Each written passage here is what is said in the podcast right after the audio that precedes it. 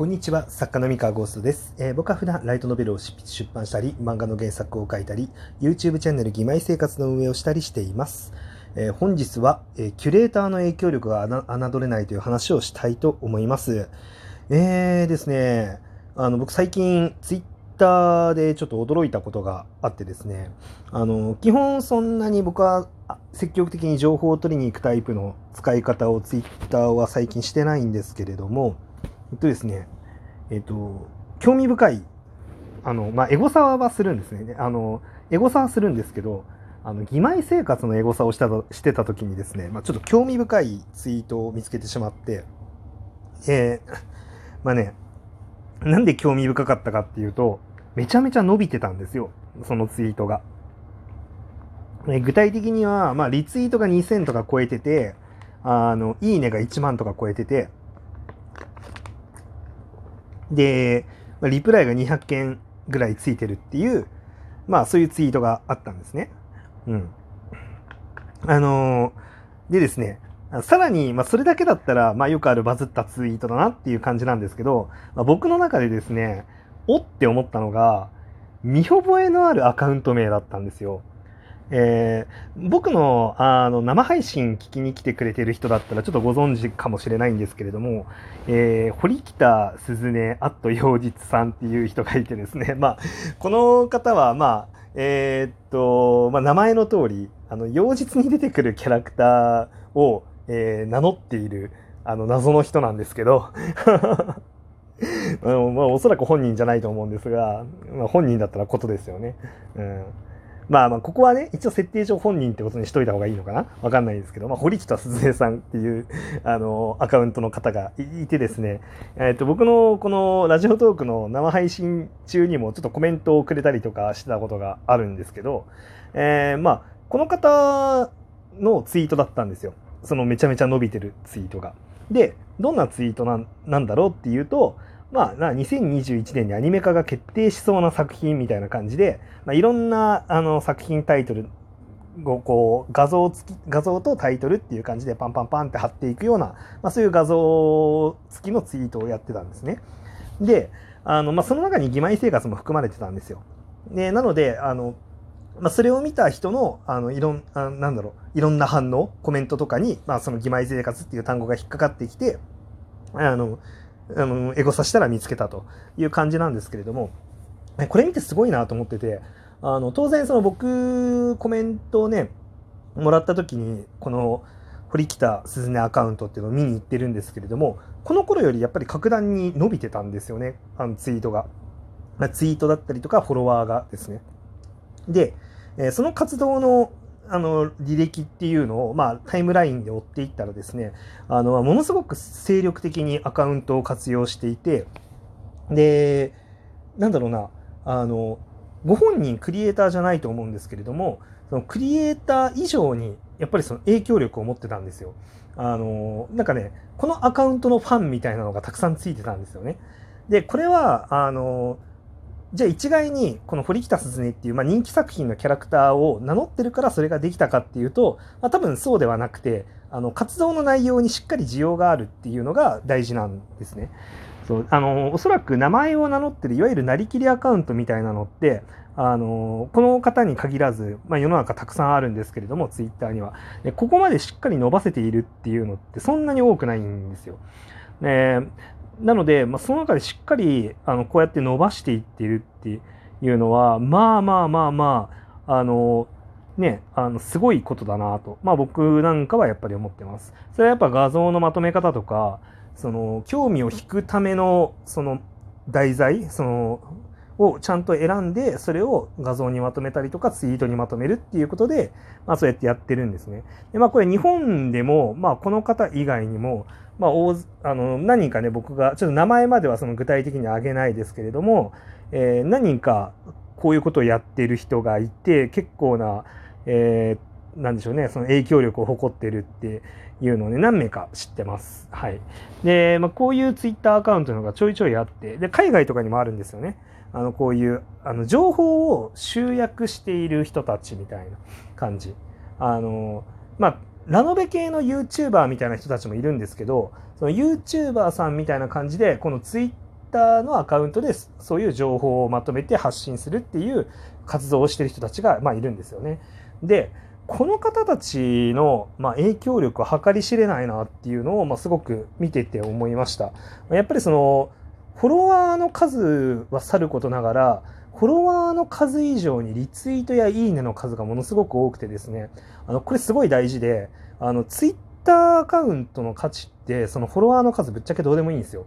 あのまあ、価値が価値としてどうでもいいかっていうとまあなんか怪しいですけど、まあ、要はその何人アクティブがいるかっていうのがすごい大事であのツイッターのフォロワーものすごく多いんだけど最新のツイートに対してそんなにいいねもリツイートも集めていないアカウントっていうのは、まあ、昔ものすごくバズったりとか昔影響力あったけれども今最新ではそこまででもないっていう人ももちろん当然いるんですよ。であのそういう意味ではやっぱ最新のツイートがしっかり伸びているっていうアカウントってものすごく勢いがあってものすごく強くてでそれって実際のフォロワー数よりもまああのなんだろう、えー、持ってるパワーが強いんですよね。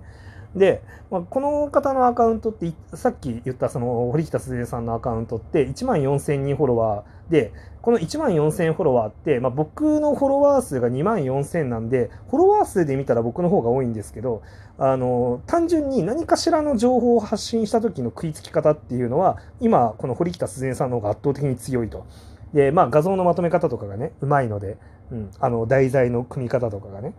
でまあ、僕は同じことやるわけにいかないので 作家の立場では、まあ、あのブランディングが違うので、まあ、それはできないんですけれどもあの、まあ、要はそういうふうにそのフォロワーの数だけじゃなくて、まあ、その最新のツイートがどれだけ伸びているのかっていうので、まあ、勢いっていうのが測れるんですが、まあ、そういう意味ではこのアカウントものすごく強いんですよ。でこれだけ伸びているとですねあのさすがにえにそのなんだろうなえっと情報拡散能力も強いなってっていうふうに思っていて、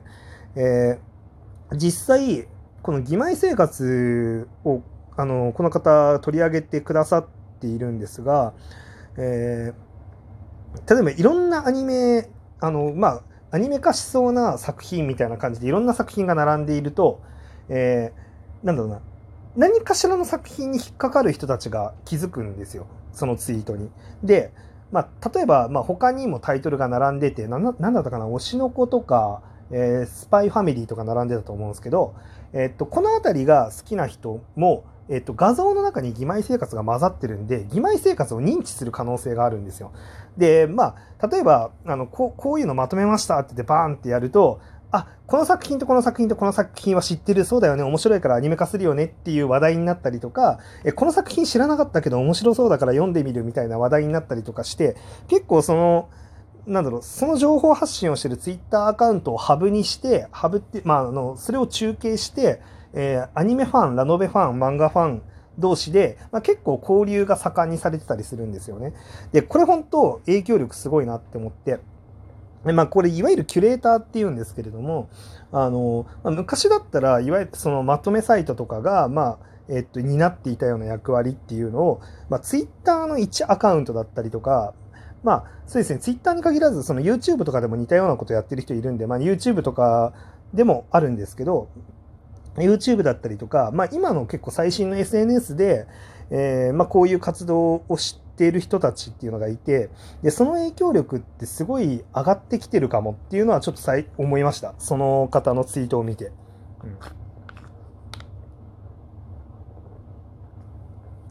で実際、まあ、ちょっとこれを機会に、まあ、他にもちょいちょいその手のアカウントを探して、まあ、見てみたんですけどあのライトノベル業界で、まあ、ここ12年とかで伸びてる作品、まあ、売れてる作品とかを見てった時にあのあやっぱ観測して触れてくれてるなそういうタイプの人っていうのを結構観測できるものがいくつかあって、え結局やっぱえっとなんかそのキュレーターの人たちに拾われた作品っていうのはしっかり伸びてたりするんですよね。であのこの影響力多分今後かなり大事になってくるなって感じててあのもちろんあの作品自体の魅力すごい大事だしえー、パッケージタイトルだったりイラストもものすごい大事なんですけどあのそこに加えてさらにその作品がそのキュレーターの人たちの心にしっかりあのなんだろう刻み込むことができるかその魅力をねあのちゃんとその人たちがめちゃめちゃ楽しめるめちゃめちゃ感動したってなるかどうかってすごい大事だなって思ってましてあのまあ、なんか広く浅く届くっていう物語の作り方をやって広く浅く売り上げを伸ばすっていうのも全然一つの手なんですけどまもしかしたらあの広く浅くじゃなくて深く指すっていうのもあの今後めちゃめちゃ大事になってくるんじゃないかなっていうふうにまあ感じてると。まあなんでかっていうと、まあ、その深く指すっていうのって、まあ、パワーが当然浅く指すよりも強いんですけれども、えっと、狭く深くの場合ってあの誰かしらに強く刺さる可能性があるんだけど、まあ、広くはいきなりは届きませんよっていう感じでたくさんいるキュレーターの中の誰かしらがものすごく好きになりましたって言ってその人がすごい影響力を持っていた場合、えー、ものすごくその人の一番のお気に入りの座を獲得したりとかしたらまあ、ものすごいことになるんだろうなと あの、まあ、すごい、なんか、ものすごいとか、ふんわりした言葉ばっか使ってますけど、まあ、要は、まあ、結構しょ、うん、まあ、いろんな方法あると思うんですよね。その、いろんな人に、あの、さっくり楽しんでもらうっていうのと、あの、特定の人にめちゃめちゃ楽しんでもらうみたいな、あの、感じのやり方ってあると思うんですけど、まあ、でもなんか、その、まあ、広くなのか特定の人なのかなのかっていうのは、まあ、結構結果論なところがあって、